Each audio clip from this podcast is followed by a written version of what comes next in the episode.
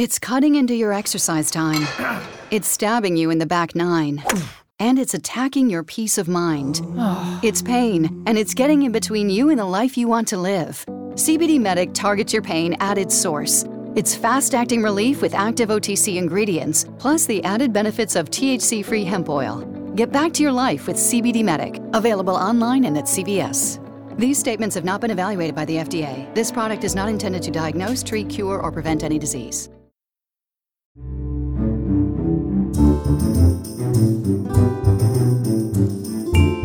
Muy buenas tardes a todos los oyentes. Le damos la bienvenida a este nuevo podcast de la revista 070 de la Universidad de los Andes y la Fundación Gratitud, que es la fundación de Fonseca, desde aquí los estudios de Acorde. Este nuevo podcast que quiere acercar a los oyentes a nuevas formas de entender la literatura, por lo que tendremos escritores, profesores, críticos, todo tipo de personas que nos puedan ayudar y dar luz cómo podemos entender la literatura en estos tiempos y cómo nos puede ayudar en nuestras vidas.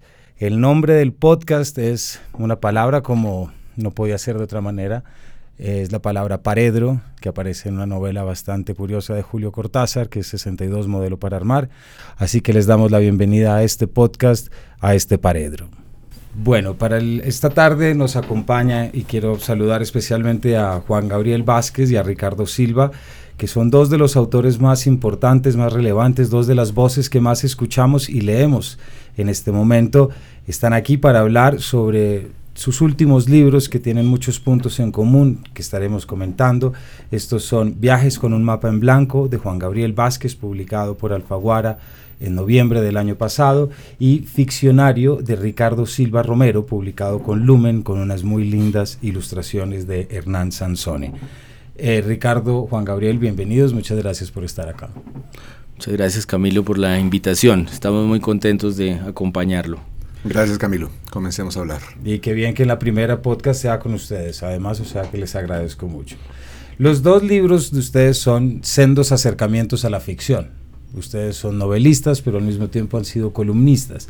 En primer lugar, me gustaría, los invito a que le cuenten a nuestros oyentes qué pretendieron hacer, qué hicieron, qué pregunta contestaron o qué grieta cerraron, si es que cerraron algo después de que uno se propone escribir algo sobre la ficción sin necesariamente utilizar un estilo narrativo o un estilo poético ensayístico prácticamente. Bueno, ensayístico sí, pero no narrativo. Sí, sí. Bueno, pues a mí me dio mucho gusto, primero que todo, eh, gracias por la invitación.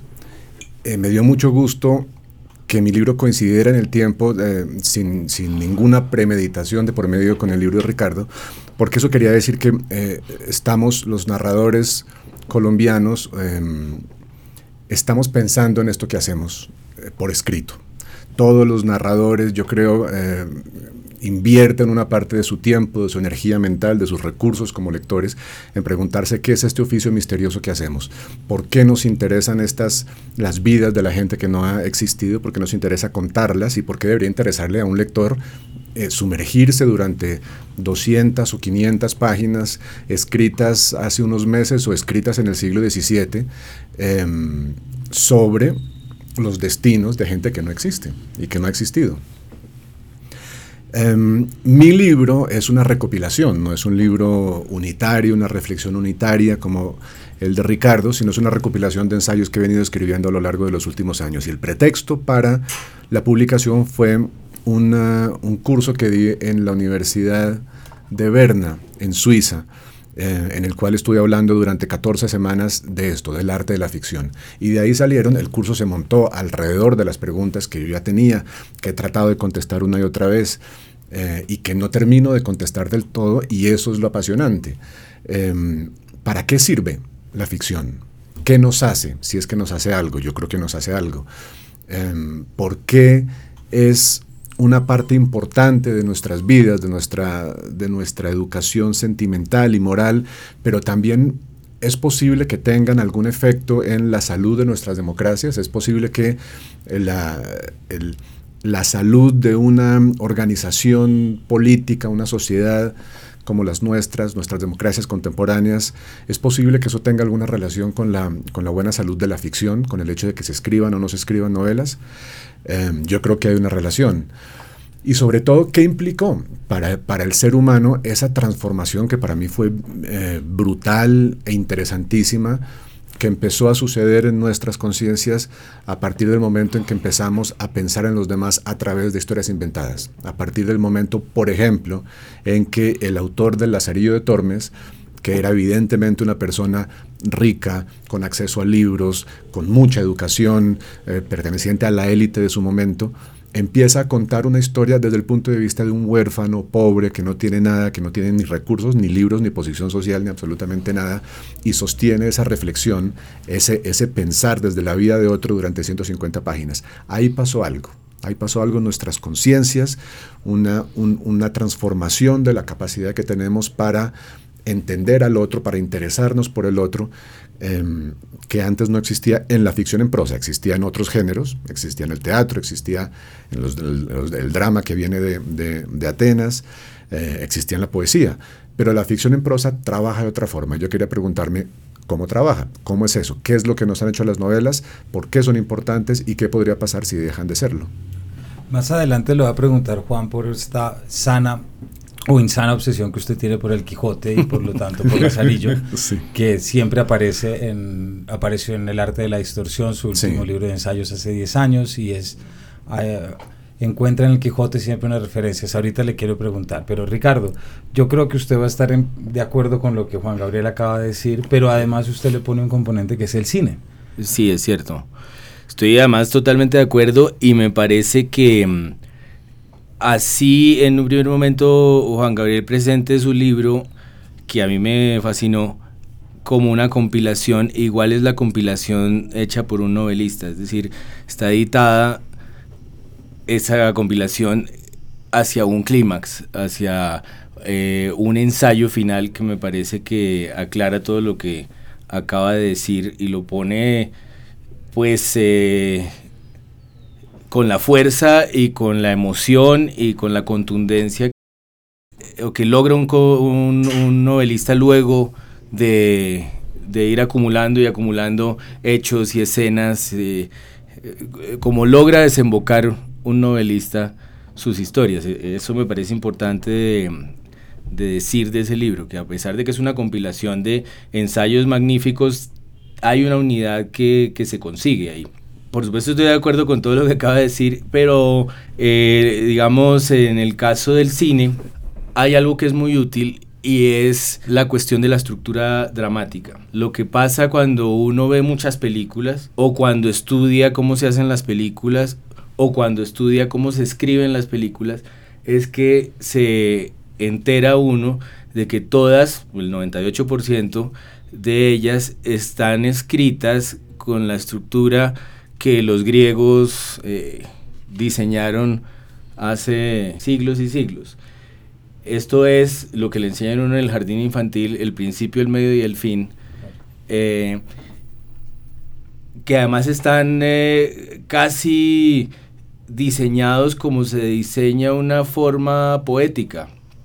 Es decir, es, es una forma estricta sobre la cual se pueden hacer grandes variaciones pero que es una forma imbatible, me parece a mí, que, no viene de la nada, sino del reconocimiento de que la vida es irreversible. Es decir, ese principio, ese medio, ese fin que terminan siendo el primer acto, el segundo acto y el tercer acto de un drama, son la mejor manera que hemos hallado de captar, capturar, detener, articular el paso del tiempo. Es la lo más parecido que hemos llegado a encontrarle forma a la vida, como sentido y forma a la vida. Creo que eso es lo que le agrega el cine. El cine no se ha podido despegar, se ha despegado muy pocas veces de la estructura dramática. Hay unos grandes autores que lo han logrado. De pronto David Lynch, de pronto Buñuel, de pronto eh, Kubrick tiene unas estructuras que juegan con eso. De pronto las películas de Scorsese son más episódicas que dramáticas, es decir, no tienen necesariamente los tres actos, sino muchas historias sumadas que van dando como resultado la película. Pero en general esa estructura dramática está allí y me parece que está presente además en todas las formas del arte.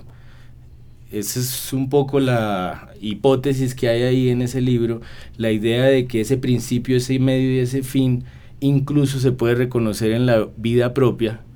Uno puede encontrar el momento en que se acaba el primer acto de su vida y puede llegar a imaginar en ese final del primer acto de su vida cuál va a ser el clímax, eh, a, qué va a llegar en el tercer acto. Mm. Y también tiene la estructura neotestamentaria, ¿no? Que eso esa estructura de la Biblia que también nos enseñan desde pequeño que todo tiene un comienzo y todo tiene un fin. Claro, en un primer momento me asustó la palabra neotestamentaria. A mí también. A mí me asustó más cuando me dijeron que Dios existía desde siempre. y eso, eso no tiene tanto eso es un error dramático. Eso, es un error narrativo. Sí, hay algo que no está funcionando. Hay algo que no pasa. Sí, sí, sí, sí. Pero sí, eh, eh, todo tiene un principio y todo tiene un fin y, y hay un medio que es una cantidad de obstáculos eh, son los obstáculos eh, eh, para llegar al clímax. Que bueno, hay gente que piensa que el clímax es la muerte, hay gente que piensa que hay otros logros mayores. pero sí, yo creo que lo que pasa allí con el cine es que viendo muchas películas uno termina con esa estructura muy presente, e incluso para tomarse la vida así.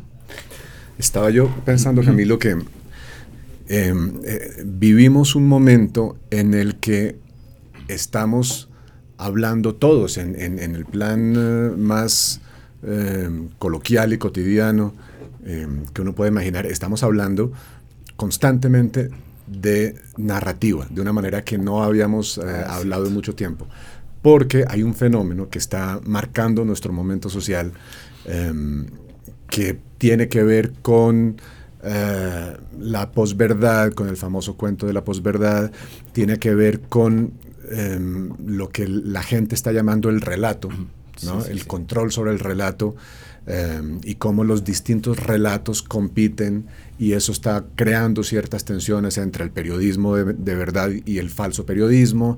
Em, eh, las redes sociales han entrado a digamos, eh, jugar un papel importante en toda nuestra reflexión sobre las historias que nos contamos, sobre la importancia de las historias que nos contamos y cómo las historias que nos contamos, sean verdad o mentira, tienen un efecto real en nuestra manera de ser ciudadanos y de ejercer la ciudadanía. Y por lo tanto, cuando son eh, relatos mentirosos, pues em, minan de algún modo nuestra, nuestro, eh, la, salud de nuestras, de nuestras em, sociedades, de nuestras democracias.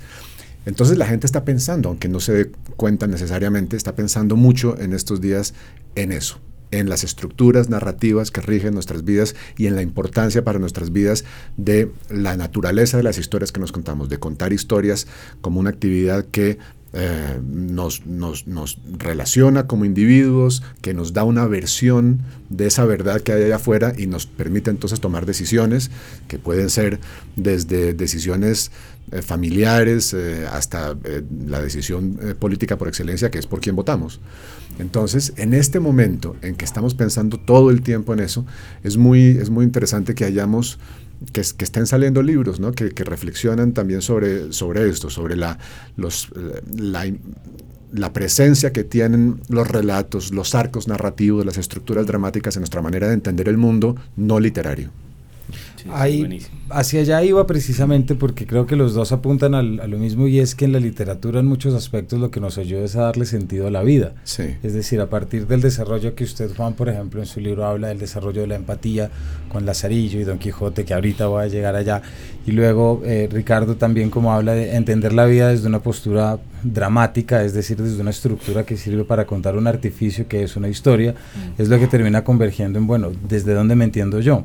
Y yo, a mí me cuesta mucho trabajo no ver esa gran importancia que sus dos libros hayan sido publicados, una diferencia de 15 días, sin, hasta donde tengo entendido, el uno supiera que el otro lo iba a publicar, seguramente habrían hablado, pero como ya habíamos dicho anteriormente, esto no fue una apuesta en un bar, tipo, vamos a escribir, apuestas, vamos a escribir una novela sobre el dictador, no, pero pero sí creo que sale en un momento que, como Juan decía, es sobre la posverdad, es un momento en que hay una cantidad de acechanzas al sentido, me atrevo a hablar en esa manera.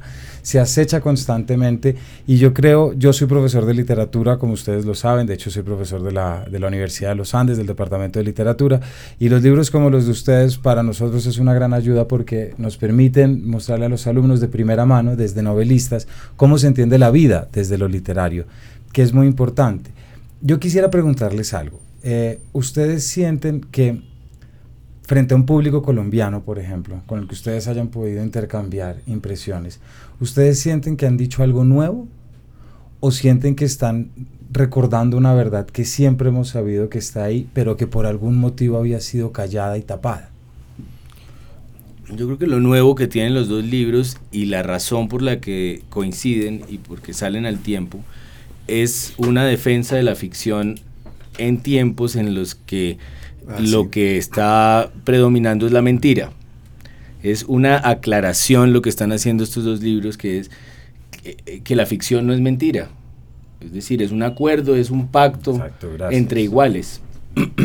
Hay una, un diálogo, una comunicación que se está estableciendo, eh, un eh, llamado a la empatía, un llamado a ponerse en el lugar incluso de los villanos, eh, que es muy útil y realmente urgente en tiempos de tanta locura, de tanta locura de, que uno siente que, es, que no es una época sino una estampida realmente lo que se está viviendo.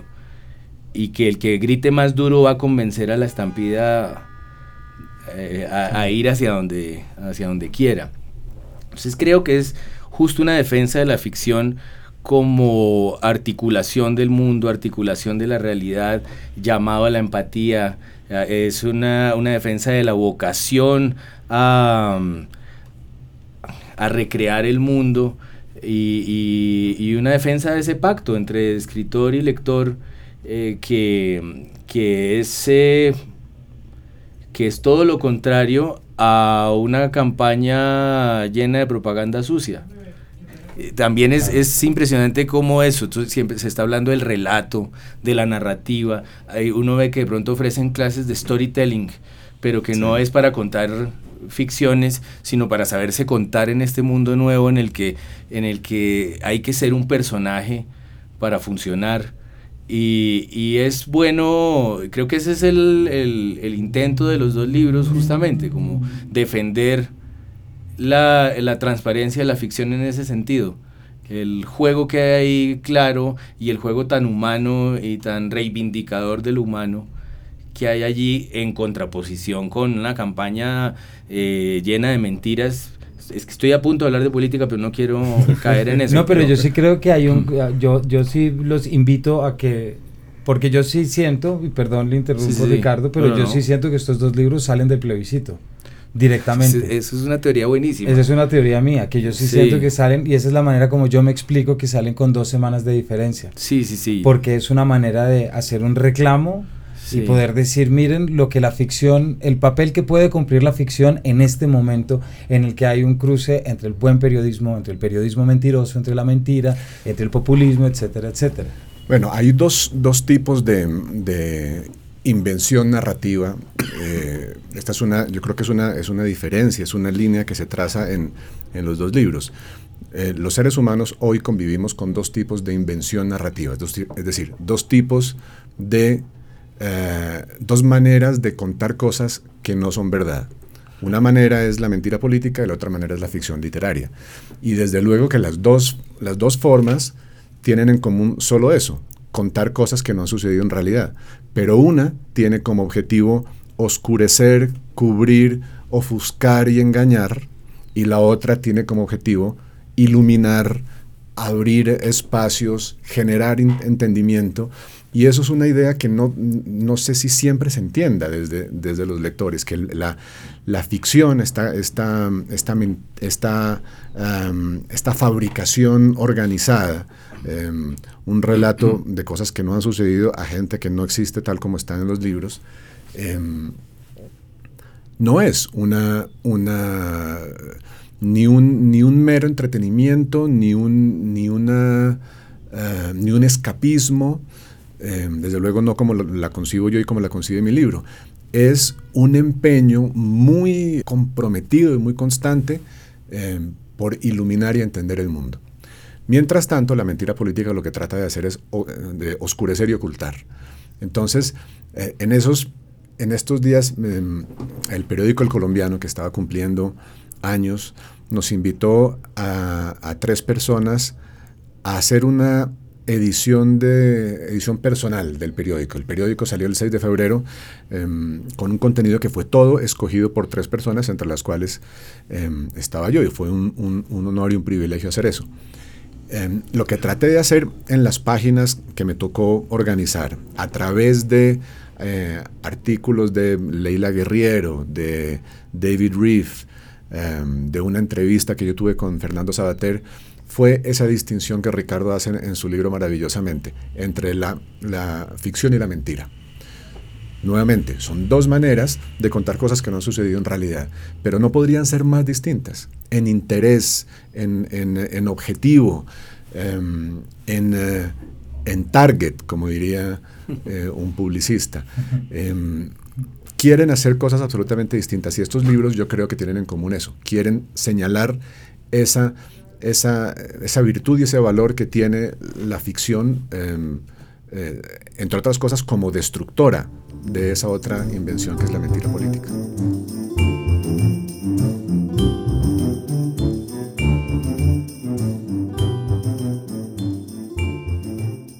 yo quisiera hablar un poco de cómo están los libros armados para que el discurso y lo que estemos hablando no se nos quede únicamente entre ficción y entre, la vida. Un poco como em, ya Ricardo pues describió el, cómo es el, libro de Juan, en cambio el suyo son 35 máximas en las que cree de verdad, a partir de las cuales... Em, se contesta unas preguntas, si queremos decir, o unos puntos.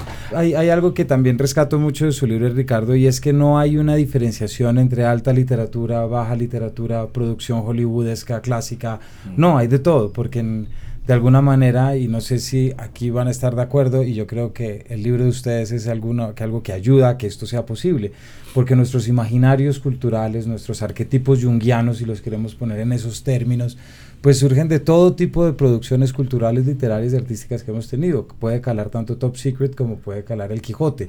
me explico. Entonces me gustaría mm. preguntarle por esa relación. Usted también tiene unos párrafos en que ataca esa burguesía que cree que es la letrada y al mismo tiempo el académico que quiere el oscurantismo, ¿no?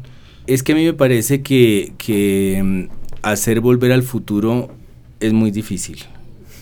A mí me parece que, que quien escribe el guion de Volver al Futuro es un maestro de su oficio. Y quien hace esa película es un maestro de su oficio. Y me parece que es tan difícil hacer Volver al Futuro como hacer eh, La Naranja Mecánica o como hacer em, Terciopelo Azul de David Lynch. Me parece que para ambas cosas hay que tener mucho talento. A mí me molesta, y sucede yo creo que más en la literatura que en el cine, una raza de intelectuales que no pueden ser sin prevalecer. Me parece muy de, mundo pequeño, pero también muy de, Colombia.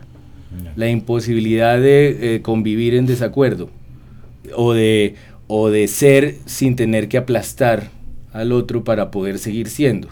En estos, días, en estos días me encontré con una frase de Gore Vidal que era fantástico para estas cosas, que decía, em, ah, sí, eh, este libro mío fracasó, pero mi fracaso a mí realmente no me importa. Lo que me importa es que mis amigos fracasen también. Sí, hay, hay una cosa que es, yo creo que de pronto esencial a los mundos pequeños, que es eh, eh, una frustración enorme que desemboca en envidias muy eh, afiladas y muy eh, como inagotables, que a mí me impresiona mucho. Y, me impresiona que no puedan convivir esas cosas, que volver al futuro no pueda estar en el nivel de, de terciopelo azul, como construcciones, fabricaciones, como ficciones brillantes. Creo que en ese sentido yo siempre he tenido tranquilidad de hablar de ambos, de ambas cosas, de ambos tipos de, de texto. Eh, y eso es lo que está reivindicado ahí, lo popular, eh, de pronto el humor, que usted decía en la pregunta. Eh, en estos días hemos estado viendo una serie que hace Seinfeld que se llama Comedians in Cars Getting Coffee, que es espectacular porque son entrevistas a comediantes todos geniales, porque no se puede ser comediante y ser tonto, es muy difícil. Y, y, me impresiona una cosa, y es que finalmente todas las entrevistas son sobre el arte, sobre la ficción, sobre cómo construir eh, historias y relatos. Y en el humor sí que es, es interesante porque el resultado es clarísimo. Es decir, si una comedia no está bien hecha, nadie se ríe. Mm. Si un tipo se para a hacer un stand-up y la gente no se muere de la risa, fracasó enormemente y es claro. En eh, un texto literario en un poema, en una novela, la gente se puede esconder mucho más. Es decir, puede gente morir, pasar una vida entera haciendo literatura, morir eh, con obituarios destacados, eh, gente diciéndole maestro, sin haber, eh, sin haber sido posible constatar el resultado. A mí me parece muy de reivindicar y muy valioso, por ejemplo, el escritor que tiene lectores. Curiosamente en ese mundo es, es muy despreciado el escritor que tiene lectores. Y, y, me parece que es, es, destacable porque, porque hay resultados, se sabe si funcionó o no. No se puede escudar un tipo que, que consiguió lectores y que a la gente le pudo decir que le parecía malísimo, que le parecía buenísimo. Pero le sirvió. Sí, Sí, eso me parece bueno de esa serie de Seinfeld, que ahí están siempre diciendo, bueno, la gente del arte puede vivir fresca. En cambio nosotros, si nadie se ríe, morimos. Desde luego para mí la literatura siempre ha sido, entre muchas otras cosas, un lugar donde, donde em, eh, recordamos cosas que nadie más quiere que se recuerden, o donde, o donde recordamos cosas que quienes dominan la memoria en un momento dado quieren olvidar. Em, George Orwell decía, eh, escribe en un, en un ensayo bellísimo, quien domina el presente domina el pasado. Quien domina el pasado domina el futuro. Eso es esencial para entender, por ejemplo, el caso de una senadora colombiana, de una representante colombiana que se empeña en negar que la masacre de las bananeras haya sucedido jamás. Eso es un, intento por dominar el pasado em, para, desde luego, dominar el futuro. Y es, una, es, un, es un impulso de distorsión de nuestro pasado común que llamamos historia, em, al cual la literatura siempre se ha opuesto. Y esto me parece, em, digamos, una, una, una, de sus virtudes más, más bonitas y más, y más pertinentes. Pero es que además los colombianos estamos en este momento Em, inventando instituciones em, más o menos oficiales, más o menos simbólicas, como el Centro de, Memoria Histórica, como la Comisión de la Verdad, y son todas instituciones que tienen una cosa en común, tratar de ponernos de acuerdo sobre contar un cuento verdadero sobre los últimos 50 años, los años de nuestra guerra. Los años de nuestra guerra son un cuento distinto si lo cuenta una víctima de la guerrilla, o si lo cuenta una víctima del paramilitarismo, o si lo cuenta una víctima de los crímenes de Estado. Es un cuento distinto si lo cuenta una, un habitante de las ciudades y, o si lo cuenta un habitante del, del campo. ¿Cómo reconciliamos esos relatos? Esos relatos pueden convertirse, de hecho muchas veces en la historia se han convertido en guerras civiles. Esa incapacidad para ponerse de acuerdo en el cuento que nos contamos sobre nosotros mismos es una, un, un germen de desacuerdos que pueden convertirse en violentos muy pronto. Y en cambio ponernos de acuerdo sobre eso, sobre el cuento que contamos sobre nuestra historia reciente. Ponernos de acuerdo en, acerca de lo que ha pasado en Colombia durante los últimos 50 años es fundamental para salir de estos últimos 50 años. Em, otra idea que, recuerdo con mucha frecuencia es cuando Carlos Fuentes decía, no hay futuro vivo con un pasado muerto. Eh, mantener con vida la, nuestra historia reciente, es decir, los relatos que hemos, con los cuales hemos tratado de interpretar los últimos 50 años, que son los años de la guerra, em, eso es absolutamente esencial para poder pasar página, para poder seguir adelante. Eh, y la literatura tiene mucho que ver con eso. A esto, muchas gracias Juan, le ponemos un pequeño elemento eh, que complica un poco la ecuación, Ricardo, y es algo que usted en, en su libro dice muy claro y no podría yo estar más de acuerdo y es que todo el mundo de alguna manera eh, forma parte o, crea su propia ficción. Es decir, nosotros estamos constantemente buscando nuestras ficciones porque formamos parte de relatos, porque formamos parte de discursos, porque formamos parte de lugares comunes de nada más tremendo que ver un lugar común, por ejemplo, una escena que sea sacada de una película mala, ¿no? Hay una frase muy buena de García Márquez en Crónica de una muerte anunciada, que es cuando Ángela Román no ha leído las cartas de Bayardo San Román y el narrador dice porque la vida no se podía parecer a la mala literatura. Espero no estar citándolo mal. Pero digamos que hay una forma en esto de que hablamos de darle sentido a la vida que es si uno ha visto algo en la vida que se parece mucho a una ficción. Me explico. Lo digo porque ah, hay, hay, unas menciones que usted tiene en su libro que a mí me llamaron mucho la atención y es sobre todo la creación de estos sujetos que son las estrellas de cine. Porque claro, uno nunca, uno nunca ve a, a, Madame Bovary o quién hizo de Madame Bovary, me explico, es una imagen, es un concepto, es algo que queda, mientras que uno sí ve a la actriz que hizo de, al personaje que hizo de, y ahí ya se le crea a uno una ficción, porque uno cree que conoce a la persona, pero esa persona se está prestando, es decir, dentro de ese mm. juego de, otra frase que usted habla de ejercer la ficción, y luego esa búsqueda también del drama, eh, que no hay nada que fascine más a la gente que ver a una estrella caída en desgracia, sí, sí, ¿no? Que usted también hablaba de eso. Entonces, cómo esa ficción se nos ha metido ya a tal nivel que a veces no necesitamos ni la novela ni la pantalla de cine para sin darnos cuenta estar viviendo una ficción y por el otro lado, algo que usted me parece que dice y es que la gente tiene todo su derecho a hacerlo. Pues es que la gente lo hace, es decir, eh, no más eh, si uno piensa en cómo se viste cada quien. Exactamente. Ahí hay una puesta en escena, o sea, la gente es una puesta en escena eh, que trata de habitar el mundo y de, sobrevivir en el mundo, pues disfrazándose realmente. Por otro lado están las redes sociales que han hecho que la generación que sigue a la nuestra no tenga que hacer algo que en nuestro tiempo, o sea, cuando nosotros éramos niños, se llamaba hacerse un nombre. A la gente le decía, usted tiene que hacerse un nombre más o menos para que después le paguen plata, le den algo, le den trabajo. Hoy en día todo el mundo se hace un nombre a los 10 años y, y un personaje y una forma de, de pertenecer o de, o de, estar en el mundo que es increíble. Ahora, todo el mundo titubea aún en las redes. Eh, pasan fenómenos muy interesantes como gente que cree que su perfil de Facebook es un personaje y su vida real es otra cosa. Lo cual es una estupidez porque, porque el perfil de Facebook es la realidad también. Hay gente que dice, no, es que yo soy bravo en Facebook. Yo soy mala gente en Facebook, pero en la vida real soy buena gente. Y, pasa, pasa que uno ve que lo están atacando de pronto en Facebook y luego se los encuentra y son queridísimos.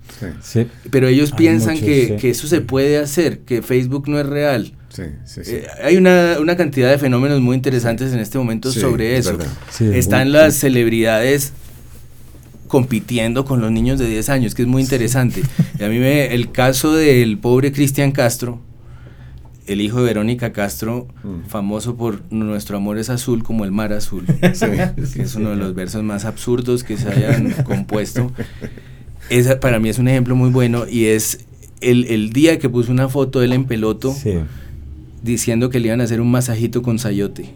Mm. Y era feliz, pero era este tipo en peloto eh, lleno de grasa. era una cosa grotesca que, que a mí me parecía un llamado pues urgente de, atención, o sea, por favor, no, sí, no me abandonen, eh, yo soy una celebridad, es una celebridad menor, pero es impresionante ver el esfuerzo que hacen los famosos por seguir siendo famosos en una época en la que todo el mundo es famoso. Mm. Es verdad. Es, muy, es, es, un fenómeno nuevo, pero usted iba a decir algo, yo no lo dejé. Y además, perdón, hay un tema con las celebridades y es que es esa inmediatez que dan las, las redes sociales y que al contrario de humanizar pueden últimas mitificar más. Y, en esa medida es también interesante que pueden mitificar más lo que hacen los políticos con las redes. Y es Hay unos pocos que lo logran, como Petro o como Uribe, que es inventarse un personaje y jamás salirse de ahí. Esos son políticos que jamás se mueven de su personaje. Uno ve titubear a Incluso a Vargas Lleras se le sale un coscorrón de pronto. Ah, está de la calle, que, que, a mí me parece magnífico, pero es como un ser humano que un día dice una cosa, otro día dice otra. El mismo Fajardo la embarra y no sabe cuántos páramos hay y dice una bobada. Esta gente, como Petro o como Uribe, nunca se sale de su personaje. Pueden comprobarle todas las cosas oscuras a Uribe que se quieran y él sale y es Uribe y nunca se mueve de ahí. Usted nunca lo ve mover una ceja equivocadamente. Son tipos que han sabido construir el personaje, es pues eh, un rasgo común en los populistas, digamos, con la fascinación por su propio monólogo, eh, viene la fascinación con su propio personaje y la capacidad para nunca salirse de ahí. Esta gente puede morir en la cárcel diciendo que son perseguidos políticos, diciendo las mismas frases y con una cantidad de gente detrás diciéndole que tiene toda la razón. Es, es, impresionante, porque además han sabido entender que, el, que las redes han servido para privilegiar el pensamiento de manada, que ha existido desde que hay manadas, pero que hoy en día es, es de verdad muy posible, muy fácil de, de, de impulsar, de empujar, porque como uno ve con cualquier conversación que pueda tener en público, en las redes, uno nunca está hablando con una persona, sino con una barra brava necesariamente. exactamente. Cae un montón de gente a decir lo contrario y, y, cualquier conversación tiene visos de pelea, es una cosa increíble. Claro. Y estos tipos lo han sabido manejar muy bien y muchos niños, muchos quinceañeros, muchos veinteañeros han sabido construir grupos de fans pues es que hay youtubers de 18 años con millones de seguidores. es, una época muy particular, porque uno sigue pensando que los famosos son, son unas personas que no son. O sea, los famosos son los youtubers realmente, pero uno sigue viviendo en ese mundo en el que había que hacerse un nombre. Claro.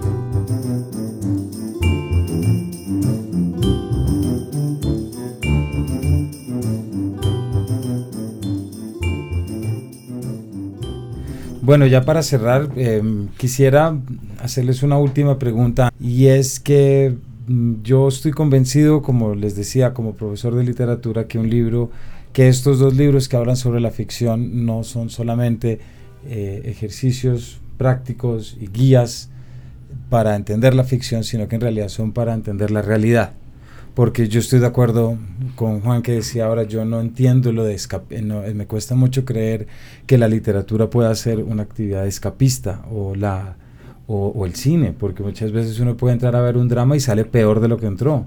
Entonces dice, ¿dónde está la parte que me va a dar a mí la tranquilidad? Em, y yo sí creo que, retomando entonces esa frase de Conrad, hay una cuestión moral y ética detrás del ejercicio de la ficción o del ejercicio de la literatura que eh, aparentemente y gracias a estas dos publicaciones parece estar cada vez reclamando más espacio y más voz. Es decir, la literatura sí nos sirve y la ficción sí nos sirve para entender la realidad y entender la vida. Quisiera terminar pidiéndoles cómo le pueden ustedes recomendar a un lector frecuente o infrecuente, porque incluso a veces los lectores más activos y más apasionados son los menos empáticos. No necesariamente leer mucho significa que sé mucho de, las emociones. Eh, ahí hay algo distinto. Pero, ¿qué consejo le darían ustedes? No al novelista que está empezando, porque aquí estamos hablando en términos de lector. ¿Cómo acercar más esa ficción a una propia vida, a una propia noción de sí? O a entender qué papel debe cumplir esto en la estación de Transmilenio, o en el aeropuerto, o en el supercade. Sí, sí. Bueno, está muy bien aclarar eso que ha aclarado usted antes, porque en medio de toda esta defensa de la idea de la, de la de la ficción como, como un lugar de, eh, capaz de crear em, eh, cierta empatía, capaz de ponernos en, en, los, en la vida de otro y por lo tanto capaz de generar, de entrenarnos en el arte de comprender eh, a, los demás y sus, y sus misterios y sus secretos. Esto se puede confundir con la idea de que, em, de que leer es bueno, como es buena la vitamina C o el ejercicio, ¿no? Em, y yo siempre me he opuesto a esta idea. La, la idea de, de que la literatura nos, nos mejora, nos hace mejores, tiene muchos más matices de lo que, de lo que parece y muchas pruebas en contra. Eh, hay grandes, grandes eh, novelistas que han sido grandes lectores y que son eh, perfectos desgraciados. voy a mencionar el caso, el caso que echamos, del que echamos mano siempre de Céline, que escribió algunas de las grandes novelas del siglo XX al mismo tiempo que era un antisemita convencido. Em, pero, pero en nuestra vida cotidiana vemos esto todos los días, todo el tiempo. Em, entonces, entonces, claro, es muy, es muy importante eso. Bien, eh, dicho esto, dicho esto, eh, eh, aseverado aquí, puesto sobre la mesa, que la, em, la lectura no hace mejor a una persona, la lectura de ficción, digamos. yo sí creo que permite cierto tipo de lectura de, sobre todo de los grandes libros, de los libros que llevan, llevan diciéndonos cosas eh, desde hace 500 años eh, o, mil.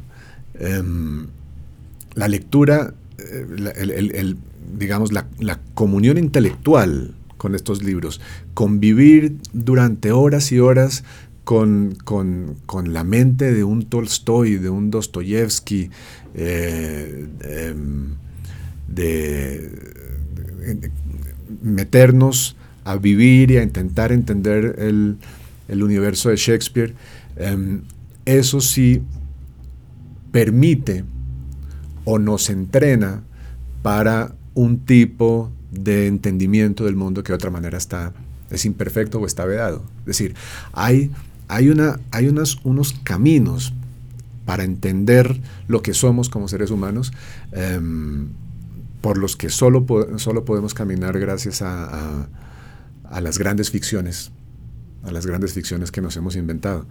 Em, yo creo que el, asunto está en la manera en que uno se deja leer. Eh, Kafka, Kafka decía, eh, leo para hacer preguntas.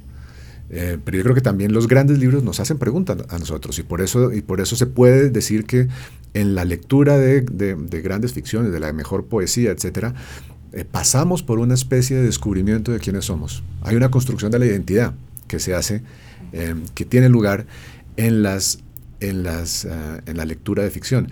Y yo siempre he sostenido, por ejemplo, ahora para hablar de poesía, no de, no de, no de la ficción en prosa, pero la poesía para, para mí, que soy ateo, siempre ha sido esa especie de texto em, laico donde yo busco las respuestas eh, morales, emocionales, em, a mis propias angustias.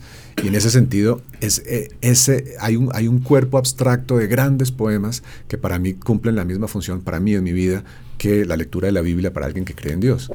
Em, entonces, claro, esto evidentemente eh, es muy idiosincrásico, tiene que ver con cada uno, con las distintas Em, nuestros distintos traumas, nuestros distintos problemas, nuestras, nuestras preguntas que siempre son distintas, eh, pero yo creo que es algo, es algo que, que, tiene lugar, está ahí, existe. Muchas gracias, Juan. Ricardo. Pues eh, el otro día hablábamos de, de em, lo molesto que es cuando desde el mundo de la literatura, o más usualmente desde la academia, se presume de la inutilidad de la literatura. Eh, yo sé, lo oía mucha gente mientras estudiaba literatura. La frase, eh, con cierto orgullo, la frase es que esto es inútil. Más o menos diciendo, somos superiores a la sociedad, esto no sirve para nada. Esta es la gracia de estar por encima, ah, lejos. Hay una superioridad moral que es molesta en la frase. Como, nos damos el lujo de no servir para nada. Exactamente.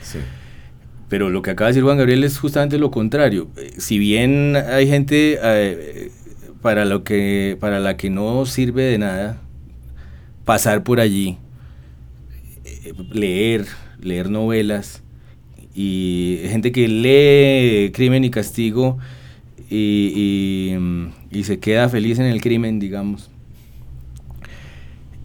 Pues eh, realmente lo que pasa con la lectura de una novela es un entrenamiento para tener las riendas de uno mismo.